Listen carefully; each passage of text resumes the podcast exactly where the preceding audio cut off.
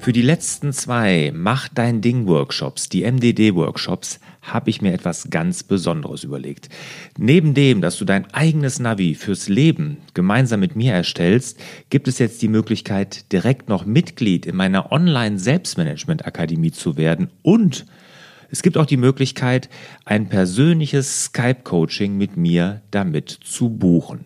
Alle Infos dazu findest du unter larsbobach.de-mdd.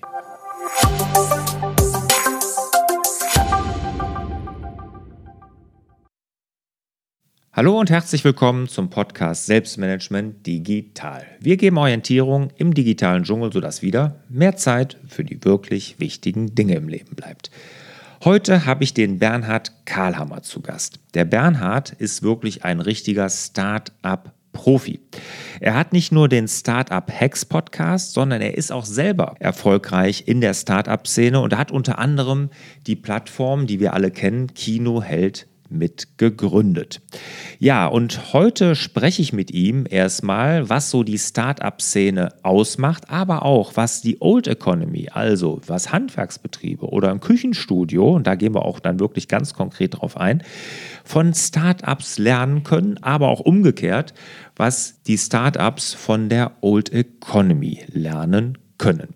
Sehr spannender Podcast und vor allen Dingen sein Buchtipp, der ist ganz einmalig und richtig, richtig spannend.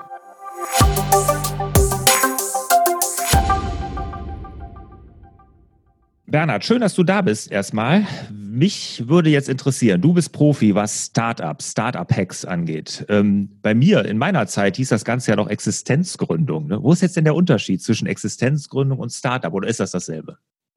Hey Lars, erstmal herzlichen Dank, dass ich bei dir im Podcast sein darf. Es freut mich echt sehr, sehr, sehr cool. Auch unser Vorgespräch gerade hat echt sehr großen Spaß gemacht. Deswegen freue ich mich jetzt mega auf das Interview.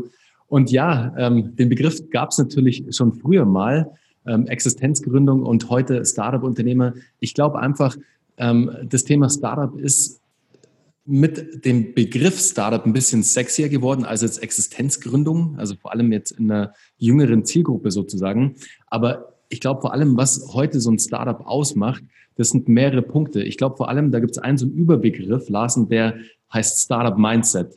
Das hört sich jetzt auch erstmal mega ähm, dahergeschwungen an sozusagen, aber so ein Startup Mindset ist ähm, im Endeffekt in einer Firma eine gewisse Einstellung der Mitarbeiter, die es immer mit sich bringt, dass das ganze Team immer konstant am Lernen ist. Also es wird nie sozusagen vorausgesetzt, dass du was schon perfekt kannst, sondern du lernst es auf dem Weg sozusagen. Du verbesserst dich ongoing die ganze Zeit und erweiterst dadurch dein ganzes, dein ganzes Skillset, also deine ganzen Fähigkeiten, die du als Unternehmer sozusagen oder als Führungsperson bei einem Startup so hast.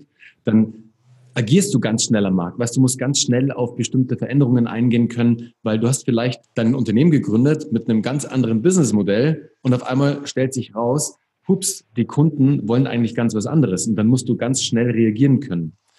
Du lernst aus Fehlern und gehst auch mal Risiken ein. Also das ist ja ganz normal auch bei uns Unternehmern sozusagen. Das machen wir eigentlich täglich. Aber bei einem Startup ist es schon nochmal, glaube ich, ein bisschen ja, ein bisschen risikobehafteter, weil die wissen ja erstmal gar nicht, hey, funktioniert mein Businessmodell so am Markt oder muss ich es irgendwie drehen und nochmal neu aufsetzen? Dann natürlich so eine Teamkultur. Also das ist, glaube ich, jedem schon mal über den Weg gelaufen, egal ob er darüber gelesen hat, vielleicht auch aus dem, aus dem eigenen Netzwerk.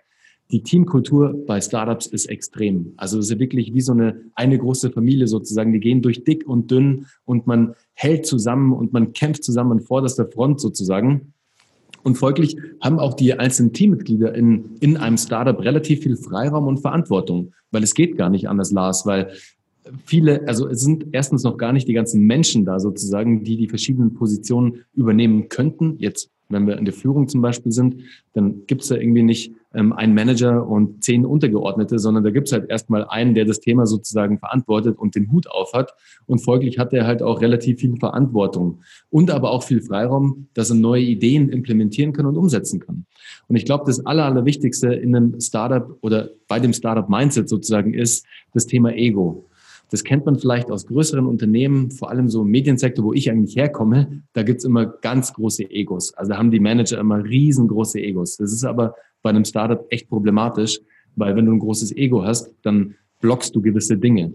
Deshalb ist es meistens und idealerweise so bei einem Startup, dass egal wie groß dein Ego ist, es wird immer hinter das Produkt oder hinter die Unternehmensmission gestellt. Und das macht so ein Startup aus. Jetzt mal einfach so roundabout, also einfach mal zusammengefasst. Hm. Ja, für mich ist das auch so, dass kann ich unterstreichen. Bei mir ist es so, Startup ist so, man weiß noch eigentlich gar nicht, womit man Geld verdient. Man hat zwar eine Idee ne, und fängt auch damit an, aber das entwickelt sich ja immer. Ne? Und ich hatte ja hier auch schon Business Angel drin, Hansi Hansmann, der erfolgreichste Business Angel aus Österreich, der auch sagte, bei seinen Startups ne, wird hinterher damit Geld verdient, womit sie auf jeden Fall nicht angefangen haben. Es hat sich immer irgendwie auf dem Weg ergeben. Und eine Existenzgründung ist ja meistens so Old Economy was weiß ich, im Handwerksbereich oder man, man hat äh, wirklich schon ein fertiges Produkt, was sich auf dem Markt auch schon irgendwo dann etabliert hat, sehr wahrscheinlich. Ne? Ja, ganz genau. Sag mal, war der, der Hansi nicht auch bei Runtastic mit am Start? Ja, bei Runtastic, genau. Das war, da war er Lead-Investor, genau. genau. Da war er Lead-Investor. Unter anderem auch bei ähm, MySugar war er Lead-Investor. Also richtige Erfolgsgeschichte. Genau. Den hatte ich hier auch im Interview. Der war, das war ein ganz, ganz tolles Interview mit ihm. Sehr cool. Welche Folge war das? Hast du es zufällig noch auf dem Schirm? Weil die höre ich mir sehr, sehr gerne an. Ja, ich, scroll, ich scroll einfach mal durch. Ist nicht so lange her, äh, aber ich habe, ich glaube, fast 300 mittlerweile. Ich kann es dir wirklich Boah, nicht sagen. Nicht schlecht. Ja, ja, nicht ja. Schlecht. Aber genau, der hat das nämlich auch gesagt, ne, das ewige Lernen. Und ich glaube, das ist ja wirklich das, was die Old Economy, wirklich so ein kleiner mittelständischer Unternehmer, aber auch vielleicht ein größerer Mittelständler wirklich ja von den Startups lernen kann, dieses, dieses Mindset. Oder wie siehst du das? Definitiv. Also da wirklich dieses Mindset zu adaptieren, diese Startup-Denke sozusagen, Dinge auch mal schnell auszuprobieren, bevor man sie lange auf Blatt Papier niederschreibt. Weißt du, es ist wichtig, einen Plan zu haben, aber es ist noch viel wichtiger, schnelle erste Ergebnisse zu bekommen, ob diese Idee oder das neue Projekt oder Feature oder die neue Dienstleistung vielleicht, die man jetzt ähm, etablieren möchte am Markt, auch wirklich von den Kunden angenommen wird. Und in der Theorie hört sich das immer toll an und man kann sich die schönsten Dinge ausmalen, aber ob es am Ende in der Praxis funktioniert, das weiß man halt nicht. Deswegen bin ich ein, ein sehr, sehr großer Fan davon, die Dinge schnell zu testen, schnelles Kundenfeedback anzuholen, weil darum geht es ja am Ende. Ein Produkt oder eine Dienstleistung wird ja immer für einen Kunden entwickelt und nicht für den, der es entwickelt. Deshalb brauchst du relativ schnell immer das Feedback, um dann auch wirklich die richtige Dienstleistung oder das richtige Produkt, das vom Markt gefordert wird, auf den Markt zu bringen. Ja, wie würdest du denn sagen? Ich meine, das ist ja relativ untypisch deutsch. Ne? Also wir Deutschen sind ja eher doch die Planer, die Abwäger, die Zweifler. Was würdest du denn sagen? Wie kann man das denn reinkriegen in so ein älteres, eingesessenes Unternehmen? Ich glaube, Lars, es ist wichtig, damit einfach mal anzufangen. Und zwar, man muss nicht gleich das nächste Facebook sozusagen entwickeln oder wie auch immer dieses Produkt aussehen möchte. Ähm, man sollte einfach mal loslegen und die ersten kleinen ersten Tests machen. Das heißt einfach mal vielleicht eine neue Dienstleistung, eine neue On-Top-Dienstleistung vielleicht zu launchen. Also das kann zum Beispiel jetzt wirklich Basic, Basic, Basic. Wir hatten ja im Vorgespräch mal ähm, kurz darüber gesprochen, mit wem du es häufig zu tun hast, wer auch die Zuhörer sind im Podcast. Und um da auch ein bisschen Value einfach mit reingeben zu können, können wir da gerne auch direkt immer so Fachbeispiele sozusagen aus der Praxis für die Zielgruppe liefern am Ende. Deshalb, das kann dann tatsächlich auch sein, dass du sagst, okay, du bist jetzt zum Beispiel ein Handwerker oder du bist ähm, ein Betreiber eines Küchenstudios etc. Dann kannst du mal testen mit einer neuen Dienstleistung, die dir vielleicht schon lange im Kopf rumschwirrt. Die Dienstleistung könnte sein, boah, was könnte es denn sein? Lars, du bist da ein bisschen besser drin als ich. Was ist denn zum Beispiel eine tolle Dienstleistung, Zusatzdienstleistung in einem Küchenstudio? Im Küchenstudio, oh Mann. da fällt mir spontan ein, man könnte ja sagen, weißt du, ähm, ich biete Kochevents an bei den Kunden. Wenn die eine neue Küche haben, ne, dann kochen die vielleicht gerne, dass ich dann, was weiß ich, so, ja, nicht ein Star-Koch, aber irgendwie sowas in diese Richtung schon habe, einer, der es richtig gut kann und vermiete die sozusagen an die Leute, die so tolle Küchen haben, weil die zeigen die ja auch ja mal gerne her im Freundeskreis. Ne? Und wenn das sie dann noch so einen schönen Koch dabei haben, wäre eine gute Idee. Das ist eine super Idee sogar, Lars. Und genau die Idee kannst du dann eben bei einer kleinen Zielgruppe, also bei einem kleineren Kundenkreis von dir testen. Du sagst einfach mal, okay, ich nehme mir jetzt mal 20 meiner Kunden raus, wo ich denke, da könnte es funktionieren, die könnten Interesse daran haben. Und dann schickst du einfach mal ein Mailing raus. Also das kann auch gerne ein Brief sein. Das würde ich eh empfehlen, weil das elektronische Postfach quillt ja heutzutage über. Wir haben ja extrem viele Mails, Newsletter etc. am Start es wird relativ schnell in den Spam gegangen oder gelöscht. Also es muss schon immer echt sehr guter Content sein, damit ich jetzt für mich als Beispiel wirklich den Content jetzt im Sinne einer Form eines Newsletters lese. Deswegen auf jeden Fall die analoge Inbox nutzen und einfach mal wieder einen richtigen Brief rausschicken. Aber ich glaube, das machen Küchenstudios beziehungsweise Handwerker eh eher sozusagen. Aber da einfach mal an 20 Kunden rauszuschicken und zu gucken, wie das Feedback ist. Wie wird das angenommen? Gibt es mhm. Interesse? Könnte das eine tolle Dienstleistung sein? Und dann erfährt man es relativ schnell, weil das Feedback vom Kunden ist sehr ehrlich und sehr schnell im besten Falle. Und dann kann man sich die nächsten Schritte überlegen. Ja, das ist, ist ein guter Tipp. Ich meine, ich habe sowas ja mit meinen Workshops hier in meiner Selbstmanagement-Agentur oder in meinem Selbstmanagement-Business ja auch gemacht. Ne? Ich habe meine wirklich Hörer gefragt, ich habe die angerufen und gefragt, sag mal, was würdet ihr euch denn von mir wünschen? Und dann kamen die Workshops und dann kam auch die Idee von der Akademie. Das war gar nicht meine, meine Selbstmanagement-Akademie, die ja wirklich für mich auch ein sehr großer Erfolg ist. Das war eine Idee meiner Zuhörer hier im Podcast oder meiner Leser auf dem Blog. Ne? Also man kann da wirklich seine Kunden einfach mal fragen. Genau, super. Finde ich sehr ja. stark, weil genau so, so läuft es idealerweise. Weil der Kunde möchte ja immer was von dir. Und es ist, beziehungsweise du lieferst dem Kunden ja entweder eine Dienstleistung oder ein Produkt, das er benötigt. Und mhm sich selbst kann man immer die tollsten Produkte ausmalen, aber ob es dann am Ende gekauft wird oder auch wirklich gebraucht wird, ob der Need da ist, das ist dann immer fraglich. Deshalb testen, genauso wie du auch mal in die Community oder in den Käuferkreis, in die Gruppe reinfragen, hey, was wollt ihr denn eigentlich? Was braucht ihr? Wie kann ich euch helfen? Welches Problem habt ihr? Und für dieses ja. Problem schaffst du dann eine Lösung. Ja, genau. Und auch da keine Angst haben. Das wird auch mal nach hinten losgehen. Ich habe auch schon Produkte auf den Markt gebracht, die meine äh, Community überhaupt nicht wollte oder meine Kunden, ne, wo ich dachte, aber das ist garantiert das, was die wollen. Da haben mich zwei Mann gefragt und das muss das Produkt sein und das hat dann nicht funktioniert. Das ist aber auch okay. Das muss man aber auch dann einfach mal testen. Ne? Das sind die Fails als Unternehmer. Die kennen wir, glaube ich, alle. Ja, aber da tun sich auch viele schwer. Ne? Das, da, das trauen sich ja nicht alle. Ne? Ja, das stimmt. Ich glaube, da ist es wichtiger, auch wieder mit diesem Startup-Mindset heranzugehen, Lars, dass man einfach schon im Vorfeld weiß, hey, die Möglichkeit ist hoch, dass das Projekt scheitert oder dass es vielleicht nicht so funktioniert, wie ich es mir ausmale, aber ich teste es jetzt einfach und dann, dann habe ich Sicherheit und weiß einfach durch die Ergebnisse, funktioniert oder funktioniert es nicht. Und ich glaube, wenn man mit diesem Mindset an Projekte rangeht und sich einfach schon im Vorfeld im Klaren ist, dass es auch scheitern könnte, dann ändert sich ganz schnell der Blickwinkel auf solche Projekte. Hm. Jetzt mal umgekehrt. Ne? Jetzt haben wir viel darüber gesprochen, was so Old Economy, was ein Küchenstudio von den Startups, von dem Startup-Mindset lernen kann. Aber es kann ja auch umgekehrt funktionieren. Ne? Old Economy ist ja auch nicht grundsätzlich langsam oder nicht grundsätzlich schlecht oder so. Was können denn Startups von unserer Old Economy lernen? Da glaube ich auf jeden Fall Prozesse. Prozesse und Organisation, weil da glaube ich, ist die Old Economy richtig gut in der Implementierung von Prozessen beziehungsweise von einem, einem Organisationsaufbau sozusagen, wie so eine Firma dann am Ende aussieht nach einer gewissen Zeit. Und als Startup bist du ja echt noch mega dynamisch unterwegs. Also du schwimmst ja noch alleine in der ganzen Aufgabenflut, die du hast, in der ganzen Kundenflut idealerweise, in der ganzen Kundenflut. Und da Dienst dann wirklich, also da ist es, glaube ich, wirklich sehr, sehr vorteilhaft, mit jemandem aus der Old Economy zu sprechen oder jemand, der schon länger im Business ist, also der halt einfach schon seit, sagen wir mal, zehn Jahre aufwärts am Markt ist mit seiner Unternehmung. Und von dem kann man viel lernen, was die Implementierung von Prozessen angeht, von ähm, Strukturen, von der Organisation etc., wie man vielleicht auch das Thema Personal richtig aufbaut, Personalakquise, beziehungsweise auch da das Thema Employer Branding etc. Also da gibt's so viele Punkte, glaube ich, die, die man sich da abschauen kann, beziehungsweise von denen man sich inspirieren lassen kann. Und das muss nicht immer nur Startup sein. Also ich glaube, dass die beiden sich auch gut mal an den Tisch setzen können und sich austauschen können und der eine vom anderen sehr viel lernen kann. Ja, und ich muss sagen, ich bin ja eher dynamischer Typ. Ich habe auch in meinen Firmen immer gerne Dynamik und Veränderungen und sowas. Und ich merke aber auch, dass damit ich irgendwann Mitarbeiter auch überfordere. Ne? Und ich glaube, was man da lernen kann, auch mal es gut sein zu lassen, auch mal eine Ruhephase einkehren zu lassen, ne? dass man sagt, so jetzt konsolidieren wir mal, jetzt gucken wir mal, dass wir das erstmal so, so Grund ans Laufen kriegen, genau wie du sagst, auch mit den richtigen Prozessen, die dann ja noch irgendwie folgen müssen, wenn man seine Ideen dann mal implementiert hat.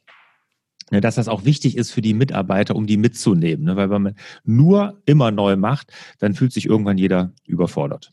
Ja, auf jeden Fall. Stimme ich dir zu 100 Prozent zu, Lars. Ja, ich habe äh, auch mal ein Interview hier geführt mit dem Contest-Gründer. Und Debitor hat er auch gegründet und der ist so totaler ja, ich will nicht sagen Feind, aber ihm, die, er nennt das die Rocketisierung unserer Start-up-Kultur. Dass man nämlich hier, was weiß ich, 80 Stunden All-Nighter und was weiß ich was arbeitet die Woche. Und ähm, da ist er überhaupt kein Freund von. Er kommt so aus Dänemark und der sagte, also diese, diese Work-Life-Balance oder ich nenne das ja gerne Work-Life-Integration, die geht beim Startup unter. Ne? Also da wird immer nur, nur gearbeitet, wie gesagt, 16 Stunden am Tag und, und, und. Wie ist deine Erfahrung?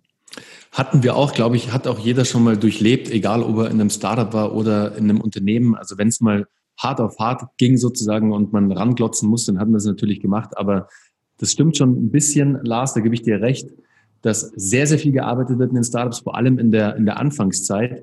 Was ich für mich gelernt habe und das auch hier als Tipp an dieser Stelle sozusagen, ich hatte oft das Problem, oder Startups haben generell ja oft das Problem, dass sie sehr viele einzelne Projekte und Aufgaben auf dem Tisch haben. Manchmal ist die Flut so groß, man weiß gar nicht, wo man anfangen soll. Aber was sich da für mich sehr, sehr als Vorteil entwickelt hat über die letzten Jahre ist, dass ich mich wirklich auf das Thema Fokus fokussiert habe sozusagen. Also ich habe wirklich, bin ganz tief in den Bereich Fokus eingestiegen und habe mir überlegt, wie kann ich denn diese ganze Aufgabenflut so sortieren und so für mich strukturieren, dass ich am Ende effektiver werde, dass ich am Ende nicht All-Nighter down machen muss und den ganzen Tag irgendwie den, den, ähm, den Wald vor lauter Bäumen nicht mehr sehe, sondern wirklich effektiv und strategisch an die Sache rangehen kann. Und da hat sich wirklich eine Herangehensweise sehr, als sehr effektiv ähm, herausgestellt. Und das ist das eine, das eine wichtige Ding zu identifizieren mhm. des Tages. Das kann so eine Tages, brechen wir es mal auf den Tag runter. Du hast jetzt auf, deinem, auf deiner Tages-To-Do-Liste sozusagen zehn Aufgaben stehen. Und die Kunst ist es jetzt, von diesen zehn Aufgaben die eine Aufgabe zu identifizieren, die alle anderen Aufgaben obsolet macht sozusagen. Also die eine Aufgabe, die der Dominostein der erste ist, der dann alle anderen Dominosteine sozusagen zum Fallen bringt.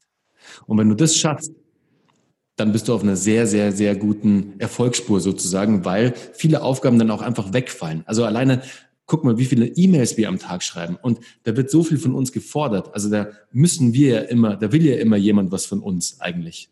Irgendein Feedback oder irgendeine Antwort oder was auch immer. Ich habe mir angewöhnt, diese Sachen immer relativ weit nach hinten zu schieben und erst immer meine eigenen Aufgaben in den Fokus zu rücken und wirklich aus diesen einzelnen Aufgaben dann diese eine Aufgabe zu identifizieren, die dann wirklich alle anderen Aufgaben sozusagen umwirft. Und da gibt es eine ganz gute Herangehensweise. Pareto kennt ja jeder von uns, oder die meisten. Pareto ist ja, du identifizierst sozusagen die wichtigsten 20 Prozent, also die 80-20-Regel. Und es gibt dann so Pareto-Extrem, nenne ich das. Und Pareto-Extrem ist im Endeffekt, du identifizierst jetzt von deinen, von deinen zehn Aufgaben die wichtigsten 20 Prozent. Und von diesen 20 Prozent, die du schon aussortiert hast, da identifizierst du diese aller, aller wichtigste Aufgabe.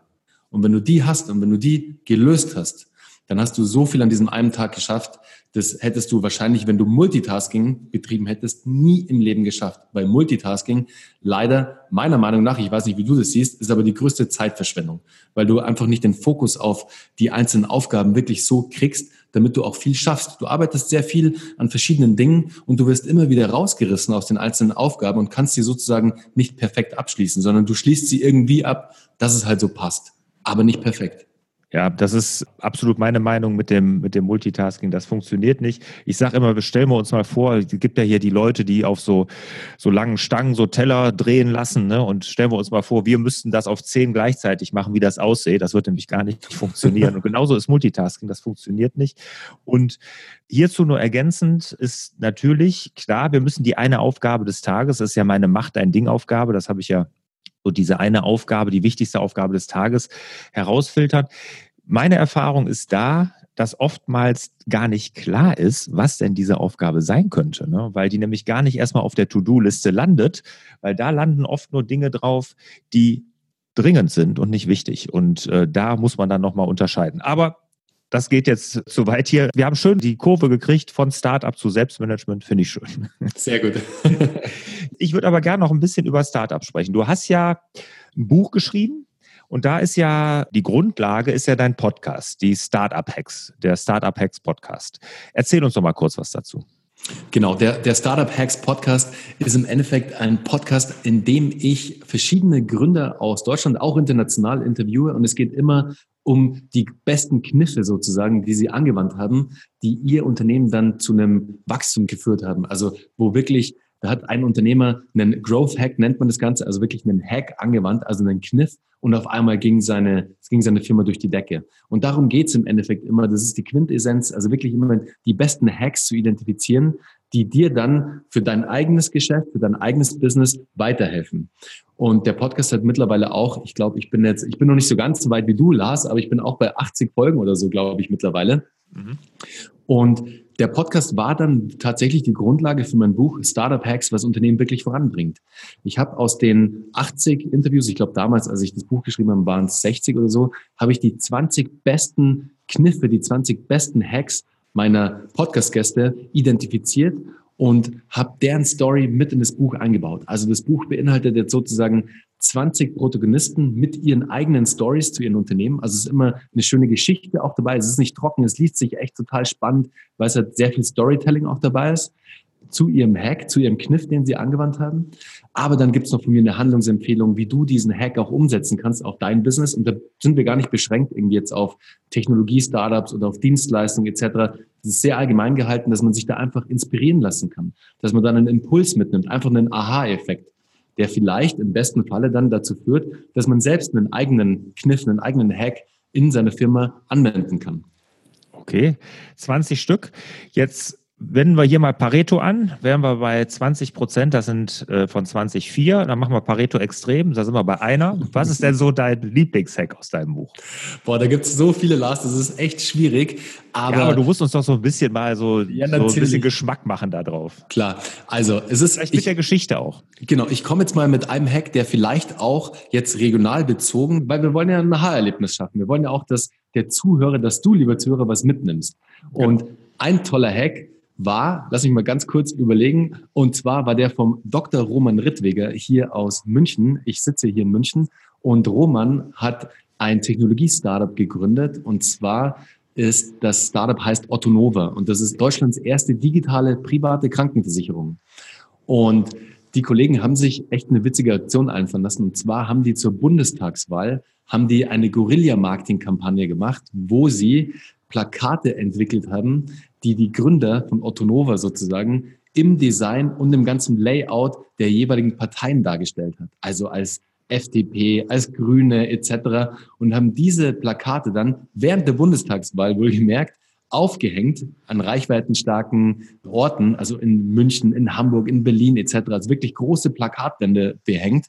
Und die Folge war natürlich, dass das Ding durch die Presse ging. Also da war dann, ich glaube, sie waren beim beim Handelsblatt, beim Manager-Magazin, bei der W&V, also bei echt großen, bei großen Portalen vertreten und haben eine wahnsinnige PR-Lawine losgetreten mit einer relativ einfachen Kampagne, die sie auch selbst umgesetzt haben, also in-house. Die hatten keine externe Agentur. Diese Idee kam den Mitarbeitern sozusagen, haben das Ganze umgesetzt, haben natürlich ein bisschen was dann in die Plakatwände investieren müssen, aber ansonsten war das relativ ähm, schlank, kann man sagen. Also es war jetzt kein 100.000 Euro Invest sozusagen, aber haben eine riesige Reichweite dadurch generiert. Also echt spannend. Und lieber Zuhörer, wenn es dich interessiert, wie das aussieht, dann kannst du einfach mal bei Google nachgucken und einfach mal Otto Nova Bundestagswahl eingeben und dann siehst du die Plakate, die sind echt genial.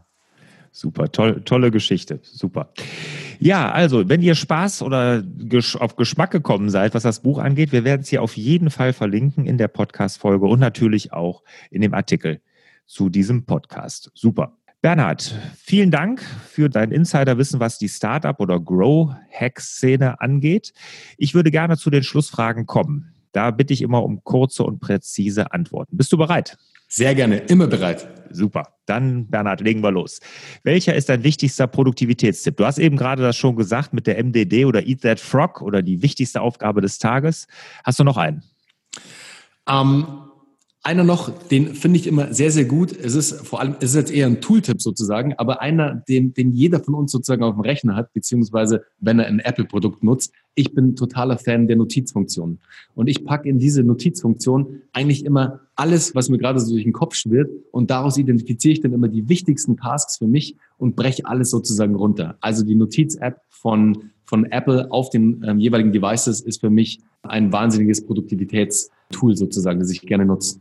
Okay, und wie oft guckst du dann hinterher da rein, dass du dann deine Notizen dann wieder in irgendwie was, ein Projekt umsetzt oder wie machst du das? Täglich. Also ich gucke da täglich rein, das ist sozusagen die Basis und dann geht's weiter natürlich in die verschiedenen Tools. Also ich nutze Meistertask, ich nutze Mindmeister etc. Also ich habe dann schon meine Tools, wo dann sozusagen die identifizierten Tasks reinflutschen, aber erstmal niederschreiben tue ich sie immer in der Notizfunktion. Okay. Hast du denn sonst noch eine App oder einen Internetdienst, welchen du der Selbstmanagement Digital Community empfehlen kannst? Ich entwickle ja häufig auch Grafiken und ich glaube, das muss heute ja auch fast jeder von uns machen, wenn er in den sozialen Netzwerken unterwegs ist, wenn er einen Business-Account hat bei Facebook, bei Instagram etc. Und ich glaube, ein Hack, wahrscheinlich kennen deine Zuhörer den schon, aber ich nutze sehr gerne den Webdienst von Canva, weil du dadurch natürlich super Grafiken erstellen kannst und das alles natürlich kostenlos am Ende des Tages. Du brauchst keinen Grafikdesigner beauftragen, sondern du kannst wirklich mit diesem Tool tolle Grafiken bauen für deine nächste Marketingkampagne, für deinen nächsten Blogpost, für deinen nächsten Podcast-Post etc. Also hast du sehr viele kreative Möglichkeiten, um deine eigenen Designs zu entwickeln. Was war denn deine größte Herausforderung als Unternehmer und was hast du daraus gelernt? Die größte Herausforderung war, als die Firma, die ich vor Kinohead gegründet hatte, das war Stylestar, das war eine Online-Buchungsplattform für Beauty- und Wellness-Termine. Als wir bemerkt haben, beziehungsweise als wir auch akzeptieren mussten, dass das Ganze nicht so funktioniert, wie wir es uns vorgestellt haben, die Firma zu liquidieren und zuzumachen sozusagen. Also wirklich nach eineinhalb Jahren und sehr viel Geld, das wir investiert haben, ich vor allem, ähm, ich glaube, das waren an die 30.000 Euro, die ich da versenkt habe, sozusagen mit der Entwicklung. Dann wirklich zu sagen, okay, wir machen das Ding jetzt zu und starten was Neues. Am Ende waren wir nur, in Anführungszeichen, einen, einen Nachmittag und einen Abend traurig und haben da mit einem Bierchen drauf angestoßen. Am nächsten Tag saßen wir dann schon beim Notar und haben die nächste Firma gegründet. Das war Kinoheld. Die war dann sehr erfolgreich. Die haben wir zum deutschen Marktführer aufgebaut und dann den zweitgrößten Tickethändler der Welt verkauft in einem Exit an CTS Eventim. Also gelernt hast du, den Kopf nicht in den Sand stecken, sondern einfach nächste starten und weitermachen. Dranbleiben. Immer, Lars, das Allerwichtigste, dranbleiben und einfach Ausdauer. Das ist wie bei einem Sportler, der kann auch nicht ähm, seinen Kopf in den Sand stecken, wenn er mal als Fußballspieler irgendwie ein, kein Tor geschossen hat oder einen Elfmeter verschossen hat. Es geht weiter. Am nächsten Tag steht er wieder auf dem Platz. Und so ist es bei uns Unternehmern auch. Welches Buch hat dich als Unternehmer und Mensch am meisten geprägt? Oh, da gibt's eins und das empfehle ich eigentlich immer an dieser Stelle. Und zwar heißt das Buch Contagious und der Autor, jetzt muss ich mal ganz kurz nachschauen, schau, jetzt sage ich schon, ich empfehle es die ganze Zeit. Jonah Berger heißt er, genau. Jonah Berger. Okay. Worum geht's da? Im Endeffekt geht es darum, wie du es schaffst, dass du Mundpropaganda erzeugst im digitalen Zeitalter. Es ist echt sehr, sehr spannend. Also es ist wirklich dieses Thema Word-of-Mouth-Marketing, Mundpropaganda, wie du das schaffst, aus dem Analogen sozusagen rauszuholen und digital zu erzeugen. Und das ist dann wieder auch so ein Hand in Hand. Also du kannst es, du schaffst es dann, dass du eine analoge Mundpropaganda mit einer digitalen Mundpropaganda sozusagen verschmelzt und daraus gibt es dann ein extremes Wachstum für dein Produkt oder für deine Dienstleistung. Und da gibt es ein Beispiel, das ist vielleicht, weil wir vorhin ja. gerade bei den Beispielen waren, und das ist echt ein cooles Beispiel, Lars, das muss ich dir fast sagen, dann können sich die Zuhörer auch was Gutes darunter vorstellen. Und zwar im Buch wird das Beispiel genannt von zwei Jungs, die in New York unbedingt einen Hotdog-Laden aufmachen wollten und eine Bar. Und du kannst dir vorstellen, an einem Block in New York gibt es wahrscheinlich ungefähr 50 Bars und 50 Hotdog-Läden. Also mussten die irgendwie herausstechen. Also haben die einen Hotdog-Laden aufgemacht. In den Hotdog-Laden haben sie eine Telefonzelle reingepackt, eine alte, mit einem Telefon. Und du konntest dieses Telefon benutzen. Und wenn du eine geheime Nummer kanntest, dann hat sich eine geheime Tour geöffnet und du konntest da durchgehen und auf einmal warst du in der angesagtesten Bar, die nur, die wirklich die Insider kannten, die halt die Nummer kannten, die sie anrufen mussten. Und sie mussten dann ein Codewort, Codewort aussagen. Und du kannst dir vorstellen, wie sich das rumgesprochen hat. Also es war wirklich Mundpropaganda hoch 10 sozusagen. Die waren immer voll, sind heute immer noch voll und die haben kein einziges Mal klassisches Marketing betrieben. Welches ist der beste Ratschlag, den du jemals erhalten hast?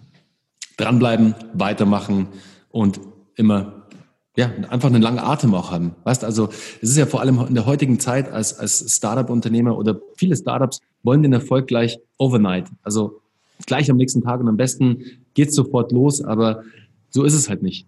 Du musst einen gewissen Prozess durchleben als junger Unternehmer oder als Unternehmer. Und das dauert halt einfach seine Zeit. Und deswegen da auch wieder dranbleiben. Und wenn du hinfällst, stehst du auf und machst weiter. Vielen Dank bis hierhin. Bernhard hat mich sehr gefreut, war super spannend, auch super Tipps, auch das Buch, das kommt natürlich bei mir direkt auf die Leseliste, ist ja klar. Wo findet dich denn jetzt die Selbstmanagement Digital Community oder wo kann sie dich finden im Netz? Wie kann man mit dir in Kontakt treten? Also ihr könnt mit mir in Kontakt treten, einfach auf meine Website bernhardkalemer.com oder ihr findet mich natürlich in den sozialen Medien auf Instagram, auf Twitter, auf Facebook, ähm, auf LinkedIn natürlich auch, immer mit Bernhard Kalemer als mein Nickname sozusagen. Und mein Podcast findet ihr auf allen gängigen Plattformen von iTunes, Soundcloud, Spotify etc. Startup Hacks heißt der Podcast. Ja, vielen, vielen Dank. Bernhard hat Spaß gemacht. Dankeschön. Lars, war sehr cool. Danke für deine Zeit und ich hoffe, ich konnte den einen oder anderen Impuls mitgeben, den man dann auch für sein eigenes Projekt oder für sein eigenes Unternehmen umsetzen kann. Also hundertprozentig. Bei mir auf jeden Fall. Und ich bedanke mich bei dir, Bernhard, und ich wünsche dir natürlich und euch wieder mehr Zeit für die wirklich wichtigen Dinge im Leben. Ciao. Ciao.